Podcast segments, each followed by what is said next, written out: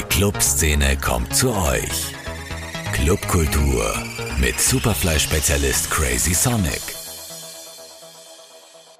Herzlich willkommen zu einer weiteren Ausgabe von Clubkultur mit Crazy Sonic, dem Podcast auf Radio Superfly. Tja, was gibt es Neues aus der Clubkultur? Nicht viel. Wir warten also bis Ostern, bis wir wieder wissen, wann wir wieder etwas wissen könnten.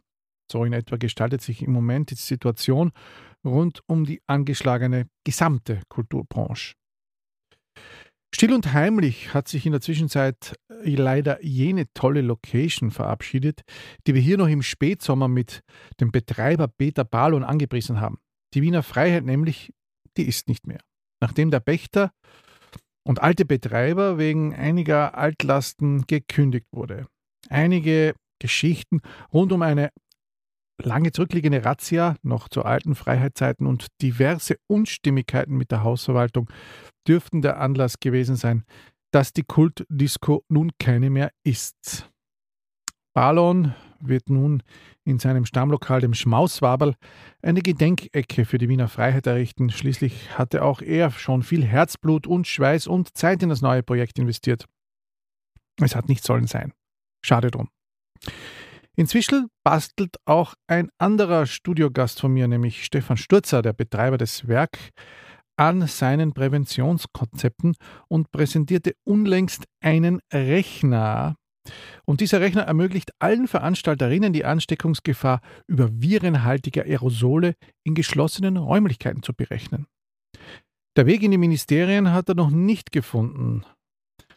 Aber gemeinsam mit den vielen um die Gunst der Behörden buhlenden Teststrategen könnte dies ein weiterer Weg zurück in die Normalität der Post-Corona-Zeit sein, die es ja irgendwann einmal geben muss.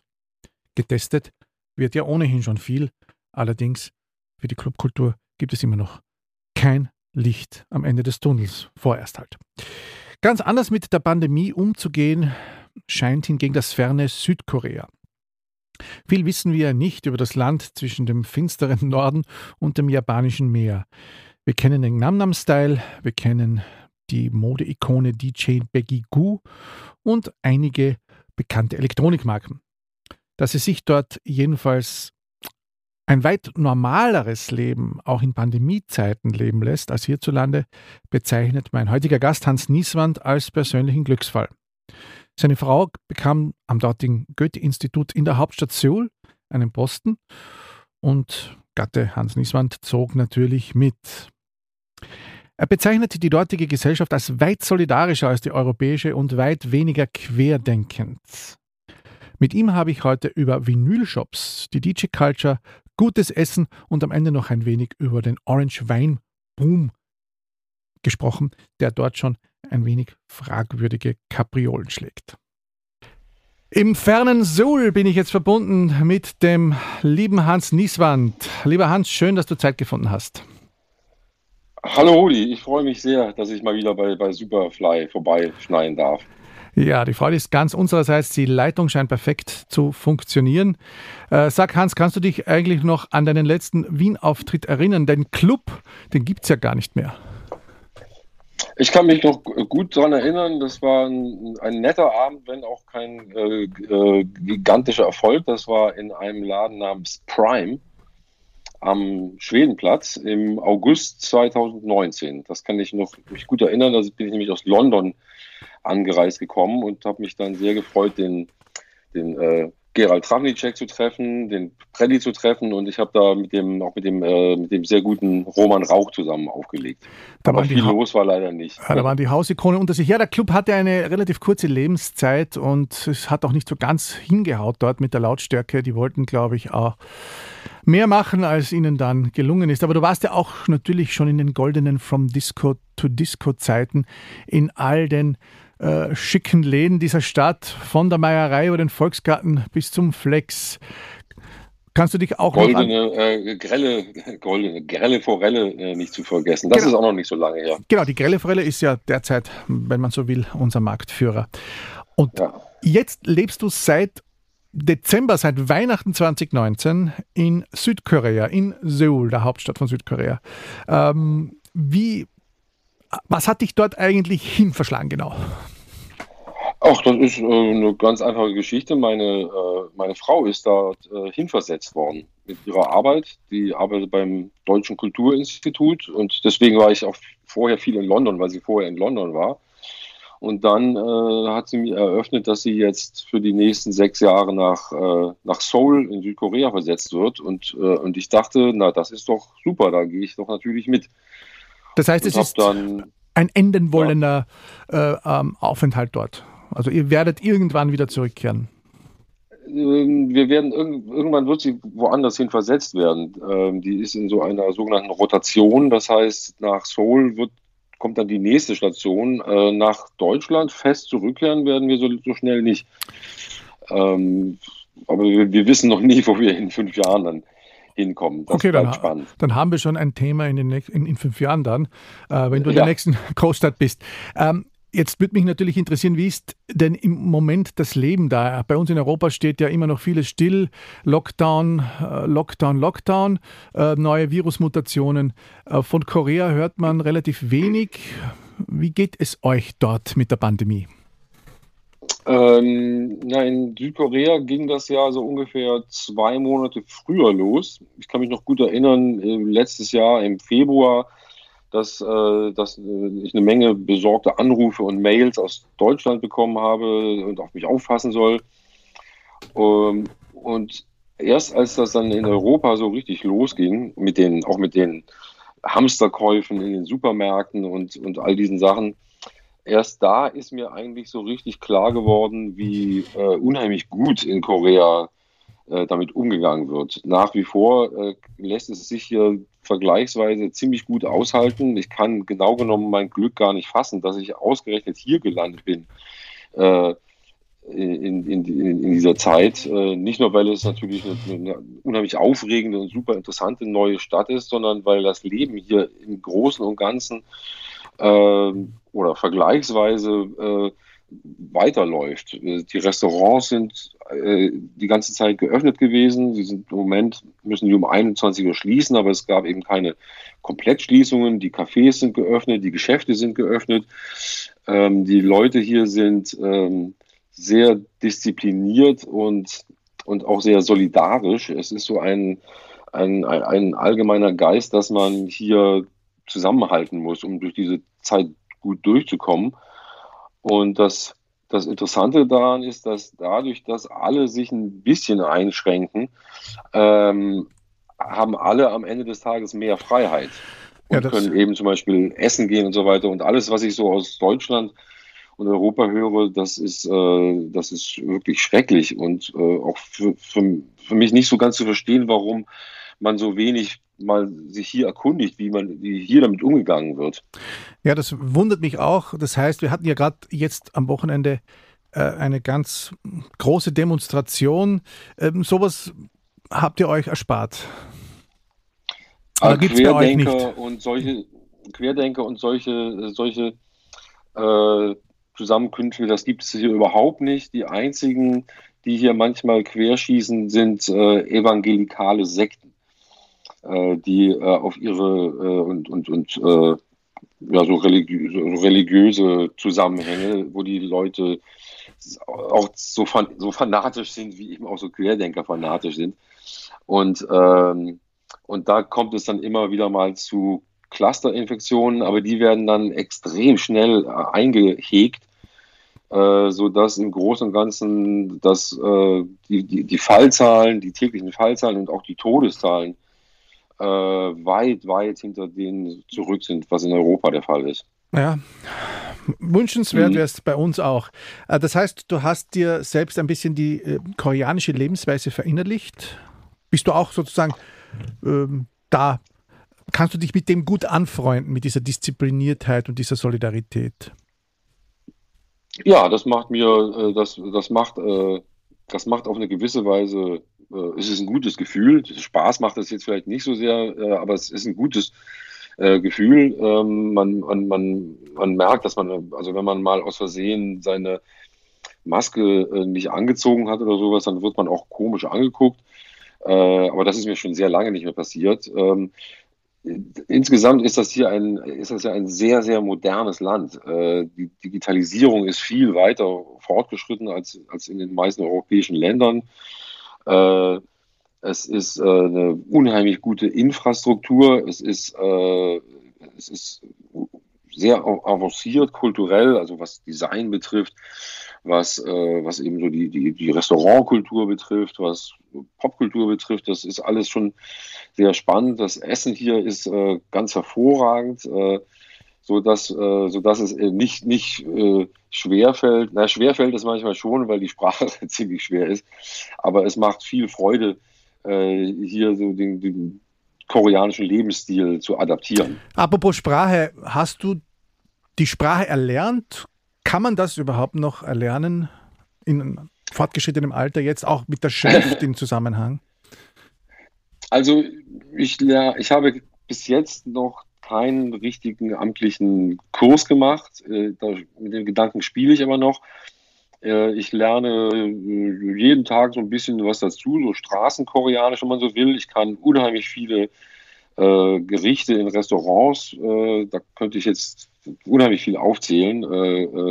also von Bibimbap und Bulgogi, das kennt man ja auch in, ja. in Österreich. Und Kimchi natürlich. Aber Kimchi, das ist ja jetzt nichts Besonderes, aber auch Samyetang und Kalguksu und äh, Sundeguk und äh, das sind alles äh, Eintöpfe vor allem. Es gibt hier viel, viel mehr Essen, viel, äh, als, als, mir vorher bewusst war. Also man die koreanischen Restaurants in Europa, die haben eigentlich nur einen ziemlich kleinen Ausschnitt der kulinarischen Vielfalt, die hier geboten wird. Äh, ich kann natürlich auch äh, Grüß Gott und, und Servus auf Koreanisch sagen. Ähm, ich kann verschiedene Brocken. Was ich relativ gut kann inzwischen schon, ist die, äh, die Schrift lesen. Ähm, die Schrift ist nämlich tatsächlich gar nicht so schwer und gilt als eine, es, es gilt, das koreanische Alphabet gilt als eines der logischsten und auch einfachsten äh, der Welt. Ah, das, das ist spannend.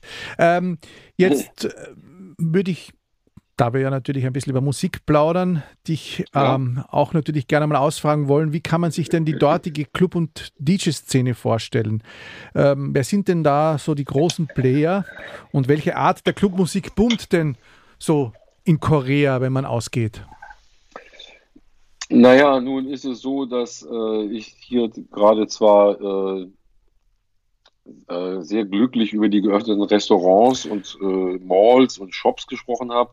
Äh, für die Clubs gilt das natürlich nicht. Die Clubs äh, sind in einer ähnlichen Situation wie überall auch sonst auf der Welt. Die sind im Großen und Ganzen geschlossen. Ab und zu öffnet sich ein kleines Fenster, so dass ich nicht die äh, äh die reichlich Erfahrungen sammeln konnte, die ich sonst äh, wohl gesammelt hätte. Aber einen gewissen Einblick hat sich mir natürlich schon eröffnet. Ähm, es gibt hier äh, viele Techno-Clubs. Techno äh, ist ein großes Thema. Ähm, Weltweit? Ja, es gibt aber auch eben, sagen wir mal, äh, eine ganze Reihe von kleinen, äh, kleinen avancierten Clubs, äh, die, die, die, die, die eben auch sehr inhaltlich sind. Das Interessante ist, die haben meistens deutsche Namen. Einer heißt zum Beispiel Faust. und ein anderer heißt, ein anderer heißt Moor. Und im, im Moor habe ich schon mal aufgelegt, also Moor mit, mit Doppel-O. Da habe ich tatsächlich schon mal aufgelegt, und zwar bei der Eröffnung. Äh, da haben so ein paar Leute spitz gekriegt, dass ich äh, jetzt inzwischen in Seoul lebe und weil äh, Whirlpool Productions und unser Song vom Disco to Disco hier auch ein Klassiker ist, den jeder kennt, äh, waren die dann ganz happy, dass sie einen von Whirlpool jetzt hier vor Ort haben. Äh, es gibt auch eine, es gibt auch eine, eine, eine Menge Clubs für, für RB und äh, Hip-Hop und so weiter. Es gibt eine, eine recht große Hip-Hop-Szene. Ähm, es gibt äh, aber auch, äh, das sind eigentlich so Sachen, die es natürlich letzten Endes überall gibt. Was es hier besonders gibt, was, was ich sonst eigentlich wenig kenne aus anderen Städten, aus anderen Ländern, sind äh, Vinylbars. Mhm. Das sind also Läden, die äh, meistens äh, auch einen bestimmten, ein bestimmtes Genre äh, bespielen. Also ein, ein Laden, äh, zu dem ich ganz gute Kontakte habe, wo ich dann auch äh, dann hoffentlich bald öfters mal auflegen kann. Äh, der heißt zum Beispiel Disco Surf. Das macht so ein Typ, der ist nämlich Fan von, äh, von Disco-Musik und von Surfen. Mhm. Das ist so eine, das ist halt so eine Bar ähm, mit, mit, mit einem ganz tollen, äh, mit so einer ganz tollen DJ-Booth mit Rotary-Mixern und, äh, und, und, drei Plattenspielern und, und einem Ventilator und einer riesen Plattensammlung das, äh, und, und einer tollen ähm, so Vintage-Lautsprechern. Äh, mhm. Das ist auch ein ganz großes Thema, Vintage Hi-Fi. Ähm, das Interessante ist, dass diese Vinylbars äh, sind eigentlich keine neue Sache in Seoul, sondern die gibt es hier schon seit den 70er Jahren. Ähm, weil früher hatten ganz viele äh, Leute hatten keine Plattenspieler zu Hause und keine Möglichkeit zu Hause Musik zu hören. Mhm. Und die sind dann in, in sogenannte LP-Bars gegangen, ähm, die es auch immer noch gibt teilweise, also so richtig alt mit Plattensammlungen aus den 70er Jahren, Bootlegs und Raubpressungen von mhm. Fleetwood Mac oder sonst was. Und äh, da kann man sich dann hinsetzen und, äh, und dann gibt es dann so ganz hübsche Zettel, wo man seinen, seinen Musikwunsch draufschreiben kann. Ne? Und der wird dann, äh, der, das ist dann oft ein, ein, ein Ein-Mann-Betrieb oder so ein Pärchen macht das. Und einer macht halt die Bar und der andere legt dann die ganze Zeit die Platten auf. Äh, das sind ganz wunderbare Institutionen, die, die ähm, die aber auch von der jungen Generation so aufgegriffen wurden und es äh, eröffnen immer wieder neue äh, Vinylbars. Es gibt ja auch ein, äh, so ein Schlagwort für diese ganze Sache und zwar Neutro, also ein, mhm. eine Wortschöpfung aus, aus New und Retro. Mhm. das ist ein ganz großes Thema hier. Old is the new new. Also alt ist das neue Neue. Äh, sieht man hier manchmal so auf T-Shirts stehen und sowas.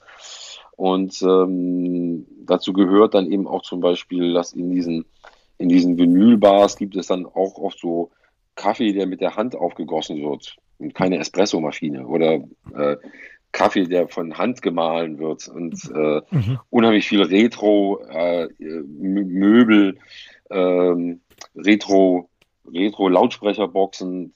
Das ist ganz interessant, weil gleichzeitig natürlich Südkorea ein unglaublich Instagram-fixiertes Land ist. Also wo sozusagen äh, junge Mädchen gehen in den Vinylschallplattenladen, kaufen sich dann eine Vinylschallplatte und fotografieren sich dann vor ihren äh, Vintage-Hi-Fi-Boxen für Instagram. Ja, ist aber nicht nur in Südkorea so, aber ich habe das auch schon gehört. Ähm, und da fällt mir ja dann auch glatt der Name ein, jener Dame, die da ganz besonders bekannt ist. Ich ziehe jetzt vielleicht diese Frage vor. Peggy Gu mhm. ist ja auch aus Südkorea ähm, und die hat ja zuletzt auch mal in der Gelben Forelle gespielt und mir haben dann die Veranstalter erzählt, plötzlich war äh, die ganze koreanische Community hier und äh, man hat noch nicht so viele Handys gesehen. Die waren ja, die wussten ja teilweise nicht, dass man dort mich mit dem Handy nicht äh, fotografieren soll. Und das hat einige Dramen ausgelöst, weil jeder irgendwie da ähm, ein cooles Instagram-Bild machen wollte.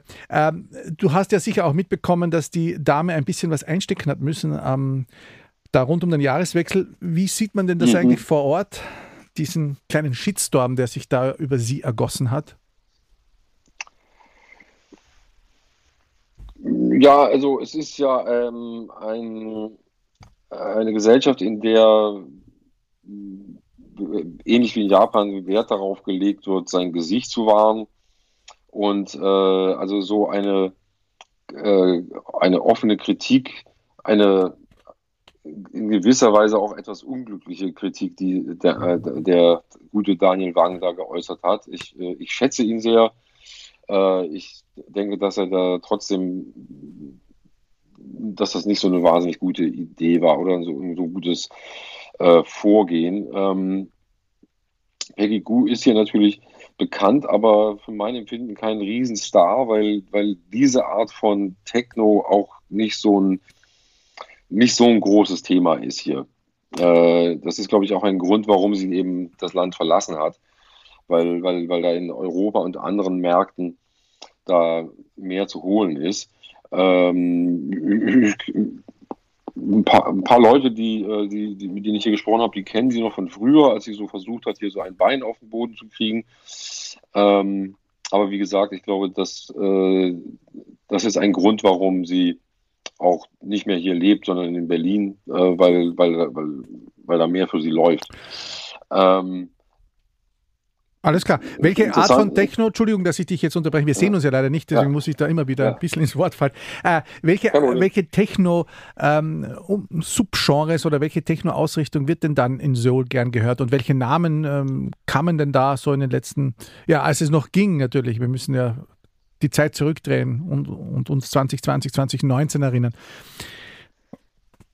Welche Namen kamen da so zu den Partys also, und Events? Es, es, es, es, es waren hier natürlich äh, schon äh, so Leute wie, wie, der, wie der Dixon äh, waren hier gerne gesehen. Ähm, verschiedene, äh, verschiedene übliche Verdächtige. Ich kann es äh, nicht, nicht, so wirklich ähm, genau äh, sagen, weil das eben tatsächlich aufgehört hat. Es gibt, es gibt, jetzt fällt mir gerade ein, wer, wer hier wer hier, den ich hier noch gehört habe, kurz bevor er dann alles zugemacht hat, war der äh, Galcher Lustwerk. Mhm. Ja, dieser, dieser, dieser Amerikaner, das zeigt schon ein bisschen so diese kleinen Läden, die sind dann auch teilweise sehr speziell und sehr weit vorne, was auch neue Namen betrifft. Ähm, wenn man, äh, man muss sich ein bisschen Mühe geben, auch hier in Seoul, um jenseits von K-Pop äh, interessante Producer und pro interessante Artisten so zu entdecken. Nach einer Weile läuft es dann besser. Es gibt hier äh, ein paar ganz gute Techno-DJs. DJ Bowlcut äh, ist, ist super. Ähm, ähm, Idiotape ist ein äh, angesagter Act. Mhm. Äh, es gibt, ähm, äh, Gott, wie heißen die nochmal? Ähm, Salamander ist ein ganz interessantes Duo, zwei, zwei äh, Mädchen. Mhm die auch eher so Hörelektronik machen. Ähm, alles in allem ist, ist hier aber, würde ich sagen, in Seoul noch, in ganz Korea natürlich dann auch, noch Luft nach oben, was, ähm, sagen wir mal, Innovation angeht. Also das, was hier, was hier gemacht wird, äh, ist, ist qualitativ, äh, qualitativ gut, technisch sehr gut. Ähm, aber ähm, es ist noch nicht äh, so eine eigene Originalität, so eine eigene Handschrift äh, zu erkennen, wie, wie in anderen Hochburgen des Techno. Jetzt Stichwort K-Pop. Jedes Land hat ja so, nicht jedes Land natürlich, aber in Südkorea ist es so, hat so seine eigene äh, Spezialität und das bekannteste, das wir da bekommen haben, sozusagen als Geschenk, je nachdem, ob es für Feinde oder für mhm. Freunde ist, war der Gangnam Style. Ähm, der war ja in Südkorea schon davor ein gewaltiger viraler Hit. Dann wurde er auch dasselbe nochmal in Grün in globaler Hinsicht. In Süd, ist Südkorea so etwas wie ein in sich geschlossener, autarker Markt, was, diesen, was diese äh, Popmusik anlangt? Nein, K-Pop äh, ist mittlerweile ein Riesenthema global ein riesen Exportthema. Äh, BTS ist ja ziemlich die bekannteste Gruppe. Die waren ähm, letztes Jahr die erste äh, äh koreanische Nummer 1 in den US-Charts. Äh, das ist auch alles von langer Hand vorangetrieben worden und auch äh, mit, mit staatlicher Unterstützung. Das ist, äh, das ist wirklich ein Teil der koreanischen Softpower. Äh, das hat etwas sozusagen mit ähm, Werbung für das Land zu tun. Analog dazu übrigens auch äh, K-Drama, also koreanische Fernsehserien. Mhm. Äh, das ist in, in koreanische Telenovela quasi. Wie bitte? Eine koreanische Telenovela quasi. Ja, genau. Und in, in Südamerika zum Beispiel oder auch in vielen arabischen Ländern und natürlich überall in Asien äh, ist das äh, riesig. Äh, in, in den äh, deutschsprachigen Ländern ist es noch nicht so äh, präsent, da ist das aber auch sehr im Kommen. Man, als, als, als ich hier gerade angekommen war, äh, habe ich auch noch ziemlich viele also europäische Mädchen hier herumlaufen sehen, die äh, offensichtlich auf, den, auf der Fährte von K-Drama und K-Pop-Stars waren. Jetzt ist es hier sehr ruhig. Jetzt gibt es hier eigentlich äh, praktisch keine Touristen mehr und äh, es gibt hier auch sowieso sehr wenig Ausländer. Äh, ich, ich, ich, ich, sehe hier oft tagelang nur Koreaner und keine, keine anderen äh, äh, Europäer. Nicht so wie in der Wiener Innenstadt. Ähm, wenn, wenn, nicht so wie in der ja. Ähm, aber was, was für, zu, zu K-Pop vielleicht noch interessant ist, also es ist natürlich ähm, musikalisch kann ich damit jetzt nicht so rasend viel anfangen. Es ist extrem gut produziert, es ist extrem arbeitsteilig zum, auf maximalen Markterfolg getrimmt. Ähm, das sind ja keine ähm, Künstler, wie, wie, wie ich das so gelernt habe oder wie ich das äh, immer so empfunden habe, dass so also Popkünstler sind Leute, die irgendwie so ihr eigenes Ding machen, die irgendwie für sich selber sprechen, äh, die auch vielleicht ähm, rebellisch sind oder auch politisch oder sonst wie interessant.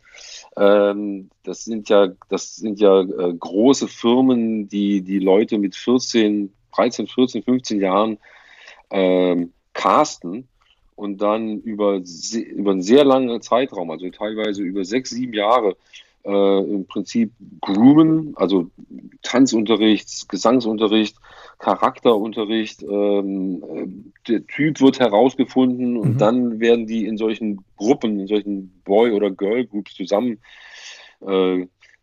Äh, und ähm, das ist eben jetzt nicht wirklich so äh, prickelnd für, für, für einen wie mich. Aber ein Grund, warum das zum Beispiel bei vielen jungen Leuten auch hier sehr gut ankommt, ist, dass ähm, in Korea wird extrem hart gearbeitet. Jeder hängt sich wahnsinnig rein. Die, die, äh, die Ausbildung ist knallhart.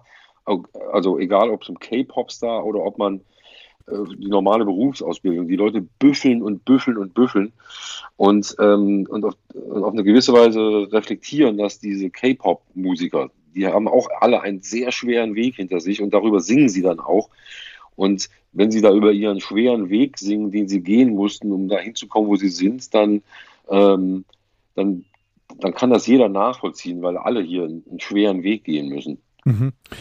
Was mich auch noch interessieren würde, es gibt ja dann quasi im Norden noch den unberechenbaren Feind. Ich weiß nicht, ob das im Land so gesehen wird. Wie erlebt man das denn eigentlich vor Ort in Seoul? Schwingt da immer ein bisschen eine kleine Unsicherheit mit, dass zum Beispiel Kim Il-jung äh, äh, auf den Knopf drückt und äh, plötzlich eine Katastrophe auslösen könnte? Äh, nein, was, was den Konflikt mit äh, Nordkorea betrifft, lebt es sich hier vollkommen unbekümmert. Ähm, natürlich gibt es äh, das Militär und so weiter, die wenig, nicht so unbekümmert sind. Äh, Im Alltag merkt man davon überhaupt gar nichts. Äh, was mir relativ bald aufgefallen ist, dass die U-Bahn-Stationen hier in, Süd in Seoul, sie sind ähm, wahnsinnig tief. Die gehen irrsinnig tief runter. Mhm. Und sind auch sehr weitläufig. Äh, das heißt, da können eine Menge Leute untergebracht werden im Falle eines Falles. Äh, ich habe inzwischen auch ein paar Mal schon äh, also Ausflüge ins Grenzgebiet äh, gemacht. Ich war sogar schon mal in der äh, demilitarisierten Zone. Da gibt es nämlich lustigerweise äh, Apfelfarmen, wo man Äpfel kaufen gehen kann, wenn man Aha. Connections hat. Und, und, das ist natürlich dann irgendwie ganz spannend, weil man dann eben so durch die südkoreanische Militärposten so durch muss und dann, und dann äh, ist man dann so mitten in der, im, im, im, im, in der demilitarisierten Zone und kann dann Äpfel kaufen und äh, äh, den lokalen äh, Schnaps trinken, Soju mhm. und Kimchi essen. Und dann kann man wieder zurückfahren.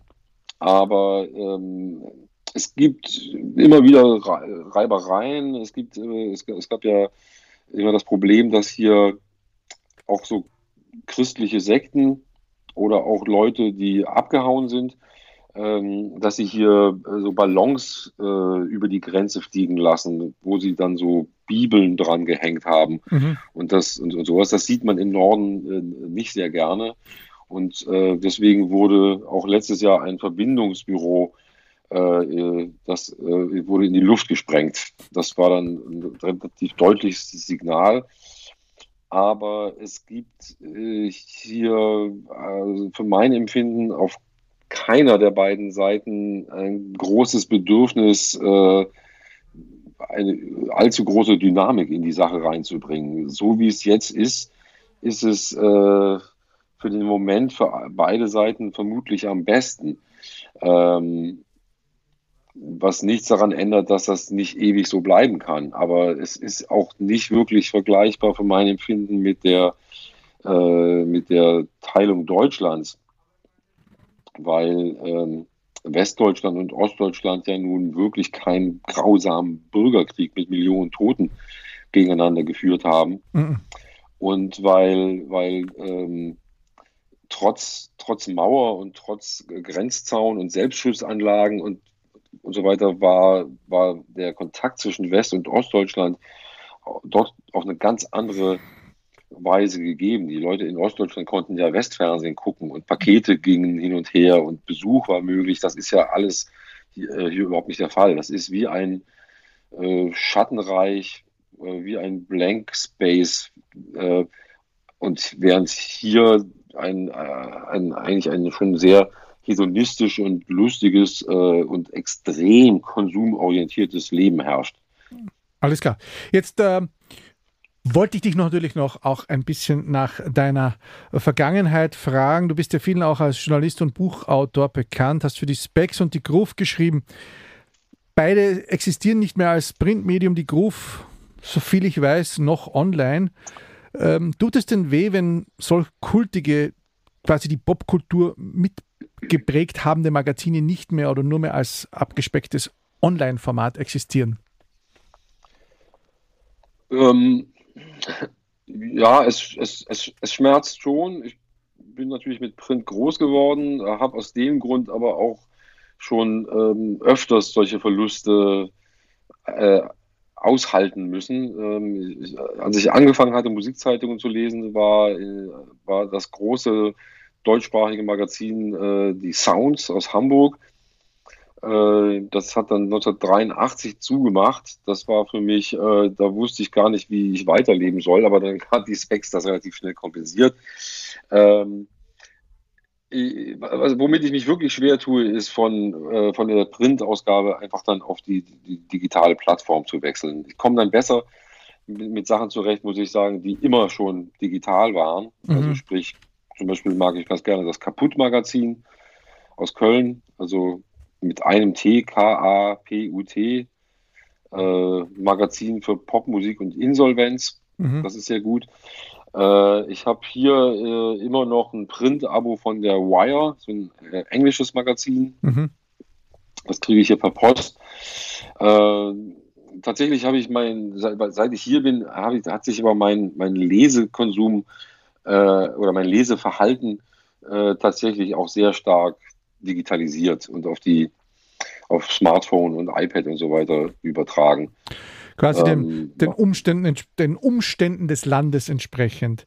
Ähm, jetzt hast du ja gerade angesprochen, du bist ja auch ein äh, Buchautor, mehrfacher Buchautor. Ähm, das vielleicht bekannteste in meiner Bubble ist das, äh, die, das Buch über die DJ Culture plus, plus minus 8, Entschuldigung. Das gehörte eben wohl zur Standardlektüre eines jeden DJs in den Nullerjahren. Was glaubst du denn, hat sich seither geändert im DJ-Business? Ich meine, du beschreibst ja da auch die Reisen und wie das dann alles so war, wo in den Clubs und so.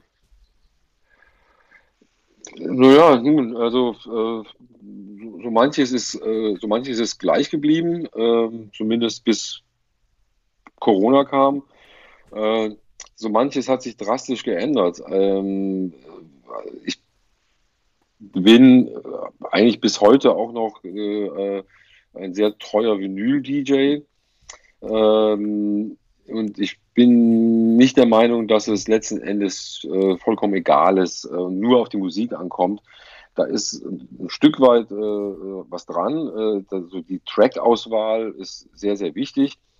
Äh, es, äh, es hat eigentlich ähm, schon ein bisschen so einen gewissen Zauber verloren.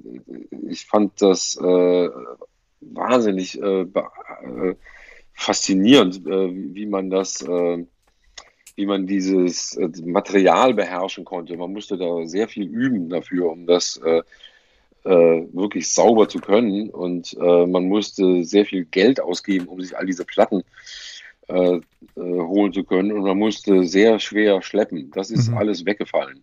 Man muss nichts mehr schwer tragen man muss eigentlich auch nicht mehr groß Geld dafür ausgeben und man muss schon gar nicht irgendwie groß üben.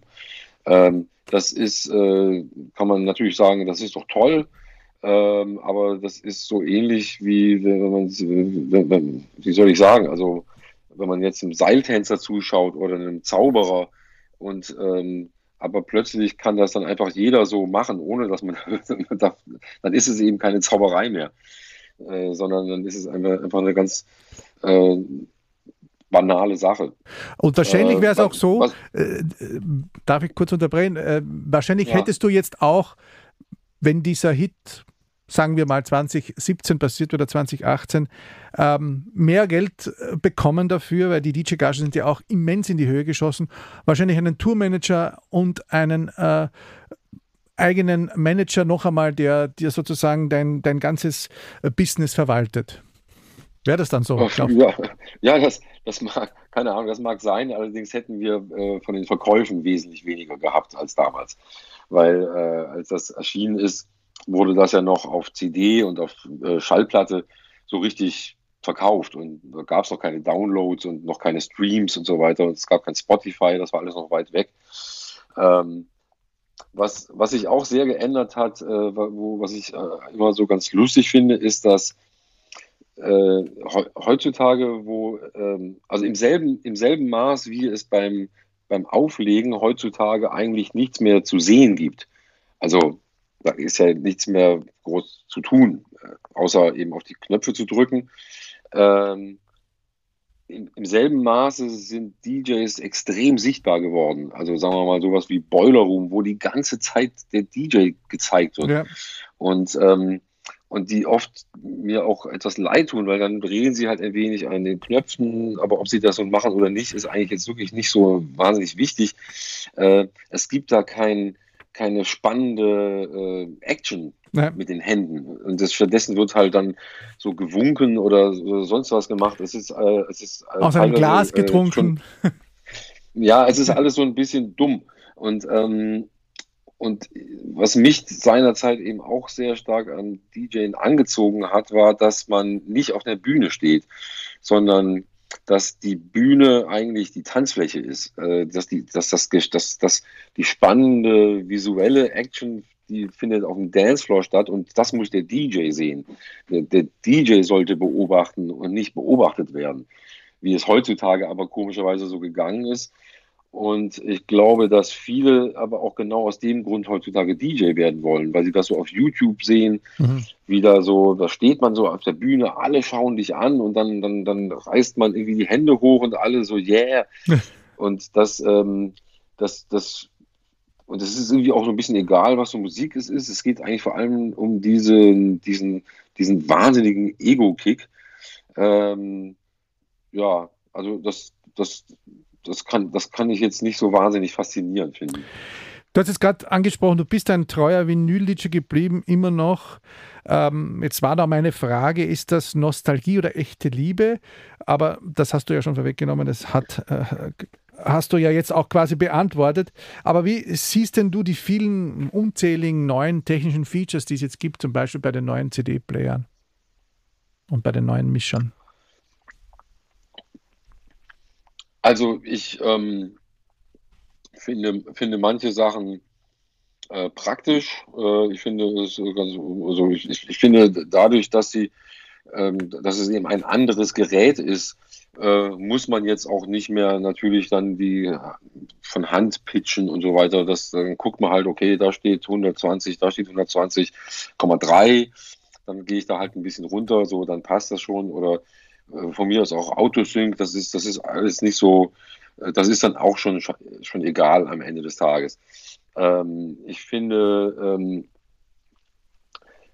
diese ganzen Loop-Funktionen und äh, so weiter ähm, teilweise kommt es mir auch so vor, als wenn das äh, selbstzweckartig ist, ähm, weil die, die Tracks werden ja produziert. Das hat der, der berühmte Pionier des DJ-Wesens, Nicky Siano, äh, aus New York mal so schön gesagt. Äh, so früher, früher musste man richtig was machen mit den Platten, EQ und, und irgendwie äh, doppeln und, und, äh, und, und, sonst was machen, ähm, weil, weil das einfach nur die Stücke waren. Aber die DJ-Tracks von heute, die machen ja alles schon. Da geht ja schon der Bass raus und dann kommt ja schon äh, dieser Teil. Also das, das, das, da noch jetzt Loops zu machen und das alles live zu remixen, ähm, das, äh, das kommt mir manchmal auch ein bisschen vor wie Beschäftigungstherapie. Aber ich muss auch sagen, dass ich nicht so rasend viele DJ-Sets mir anhöre. Ähm, ich höre ich hör mir zu Hause jetzt keine äh, DJ-Sets von irgendwie so Peggy Goo oder, oder egal von dem an. Äh, ich mache, ich arbeite vor allem an eigenen, an eigenen Tracks. Oder ich höre mir ganz andere Musik an. Alles klar. Jazz oder sowas. Jetzt wollte ich eben noch einmal zu dem Superhit gehen, der 1996 sozusagen dein Leben ja ein bisschen verändert hat. Das war From Disco to Disco. Das haben wir ja natürlich auch schon ein paar Mal hier gehört. Das hast du mit deinem Projekt Whirlpool Productions gemeinsam mit Eric D. Clark, den wir ja auch mal begrüßen durften, und Justus Könke dann wirklich einen richtigen Top-Hit gelandet. In Italien war das dann sogar Nummer 1 der Charts und ist bis heute ein weltweiter Hausklassiker und Hit für die Ewigkeit geblieben. Was hat das damals mit dir angestellt, dieser, ja, dieser Turbostart? Naja, das war, das hat uns natürlich alle, mich eingeschlossen, sehr beglückt, was mit diesem Stück passiert ist zunächst mal. Äh, wir waren ja äh, einerseits alle, sind bis heute äh, wirklich Pop, Pop geprägte Leute. Ich bin mit Glamrock und sowas groß geworden und einen echten Hit mal zu haben, ähm, das, das habe ich, das hab, das hab ich zwar nicht äh, angepeilt. Ne? Also wir haben dieses Stück, weiß Gott, nicht gemacht, weil wir dachten, das wird ein Hit. Äh, wir hätten das ja beinahe nicht mal auf die LP drauf machen dürfen. Dann wäre nie etwas damit passiert. Ähm, das, das, das war ja ein Zufallsprodukt und eigentlich ist es für mich mehr wie so, ein, so, ein, so eine Improvisation eigentlich. Äh, und auch eine, eine, Dokumentation von so einem, von so einer äh, von so einem Geistesblitz, den wir da in Echtzeit hatten. Äh, dann bin ich ja, wie du auch schon gesagt hast, ich bin ja auch ein alter Schreiber und, äh, und fand das deswegen natürlich auch alles wahnsinnig interessant, was dann so passiert, wie, wenn man dann so in diese, in diesen, diese Mechanik kommt, wie dann so ein Hit verwaltet wird und wie, wie, wie profan das dann letzten Endes auch ist und wie, äh, wie, wie, wie wenig Glamour dann plötzlich herrscht, wenn die Fernsehkameras aus sind. Ähm, da wir zu dem Zeitpunkt auch alle schon so ein bisschen über 30 waren, hat uns das jetzt auch nicht allzu sehr den Kopf verdreht, ähm, so dass wir danach, äh, dass wir damit so einigermaßen vernünftig umgehen konnten. Äh, was ich manchmal so ein bisschen äh, krass finde, ist, in was für eine Verweigerungshaltung wir äh, so, sofort also, äh, ge gewechselt sind. Also normalerweise würde man ja versuchen, dann so einen Anschlusshit zu machen und irgendwie dieses Eisen zu schmieden. Mhm. Und ähm, und äh, es war natürlich auch so, dass die Plattenfirma, in, die, hatten, die hatten uns ja gesigned, weil wir eine interessante Gruppe waren äh, und gute Kritiken bekommen haben. Aber als wir dann plötzlich so einen richtigen Hit waren, da haben die uns dann natürlich ganz anders angeguckt. Dann waren wir viel sexier. Mhm. So, oh, ihr seid solche Leute, die Hits machen können. Aha. Und dann waren wir aber im Prinzip, nee, nee, nee, nee, wir sind nicht solche Leute, die Hits. Wir, wir, wir, wir, wir haben uns dann sehr kratzbürstig gezeigt und äh, haben uns damit leider auch ein bisschen ein paar Möglichkeiten vielleicht verbaut. Ist aber nicht schlimm, weil es für, also wir, wir stehen alle gut da, wir sind alle, äh, wir hatten alle eine gute Zeit mit dem, was wir seitdem gemacht haben. Und wie du auch schon sagtest, äh, dass dieses Ding ist vom Disco to Disco, das ist nicht tot zu kriegen. Das ist. Ähm, wie viele Remixe gibt es eigentlich davon? Äh, ich habe den Überblick verloren. Es gibt ähm, also bestimmt 20 oder so. Es gibt auch unzählige äh, äh, Edits. unangefragte ja. Edits davon. Äh, es gibt 2019 gab es eine sehr schöne eine Coverversion von Hot Chip. Die haben das nachgespielt. Ähm, das war das war toll. es wird auch immer wieder für für Compilations lizenziert.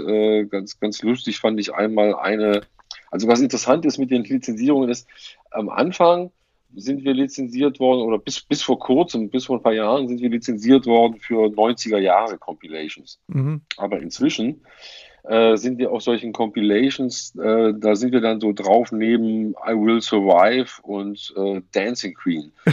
ähm, das ist sozusagen jetzt vollkommen in den, Zeit, in den Kanon der zeitlosen Party- Hymnen aufgestiegen. Und eine Platte hieß zum Beispiel, äh, eine Compilation, die hieß Wags Christmas Party. Also Wag ist ja dieser Begriff für Wife and Girlfriend ja, in der ja. englischen Fußballnationalmannschaft.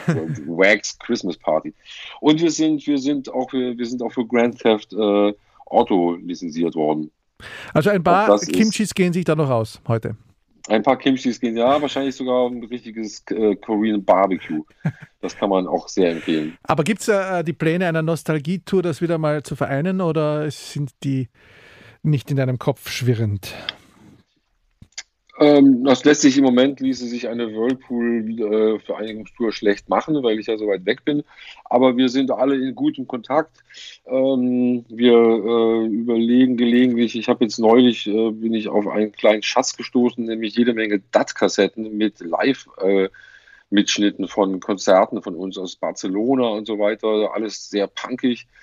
Ähm, da könnte man vielleicht eines Tages mal was machen. Also ich, ich möchte da jetzt nichts ausschließen. Wir haben uns jedenfalls nie offiziell aufgelöst. Aber ähm, im Moment steht es jetzt nicht so dringend zur Debatte.